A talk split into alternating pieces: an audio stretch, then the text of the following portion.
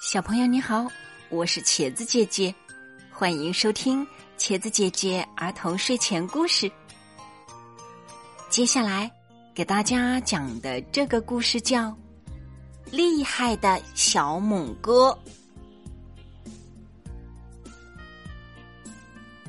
原本住在沙漠里的猛一家，最近搬到了大森林里。他们找到一个特别棒的树洞当新家。小猛哥插班到了绿苗苗幼儿园，在做自我介绍的时候，有人小声嘀咕着：“哼，上课还戴什么墨镜，耍什么酷呀？”小猛哥感到有点委屈。那是他眼睛周围的黑色圈纹呐，不是墨镜。他想辩白两句，可是想了想，还是没有开口。大象老师让他坐在小白兔旁边。不一会儿，小白兔就举手报告老师。他他的长尾巴太碍事了，小猛哥只好把小凳子往旁边挪了挪，然后拖着下巴开始想念起原来大沙漠幼儿园里的好朋友们。中午吃饭的时候，小猛哥。拿出了妈妈给他带的便当——甲虫吐司，这是小猛哥的最爱呀！小杨同学看到了，惊叫起来：“啊，黑暗料理！”大家听了都纷纷凑过来看热闹。体育课上，小朋友们都忙着。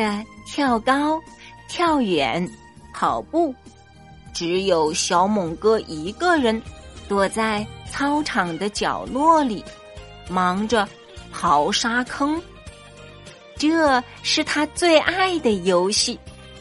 可是，其他小朋友都嫌他脏，躲得远远的。新班级里。小猛哥一个小朋友都不熟悉，他感到有点孤单。有一天，一只眼镜蛇突然闯进了绿苗苗幼儿园。眼镜蛇的颈部有一对白边黑心的眼镜斑纹，它呲着毒牙，发出。呼呼的声音，真是凶恶极了。小朋友们都吓坏了，哇哇大哭起来。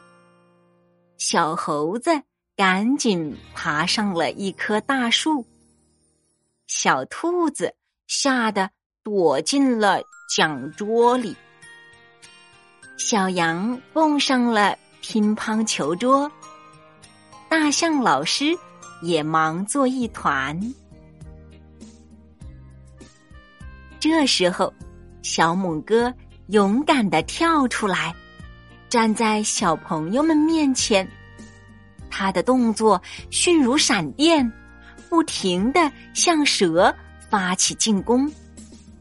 眼镜蛇发怒了，前半身竖起来。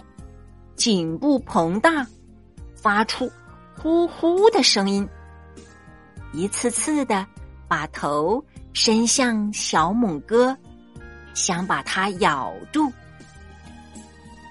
可是小猛哥很灵活，躲得很快，眼镜蛇总是咬不着它。等到眼镜蛇筋疲力尽时，小猛哥。摸到他的身后，出其不意的一口咬住他的脖子，小朋友们都得救了，他们欢呼着围住了小猛哥，都夸他真勇敢。大象老师说：“小猛哥还是捕鼠能手呢，凭着它小巧而灵活的身躯，钻进老鼠洞里，一个个的捕食，是名副其实的异兽，大家都非常喜欢它。”听到这些，小猛哥不好意思的笑了，他觉得绿苗苗幼儿园。也挺好的。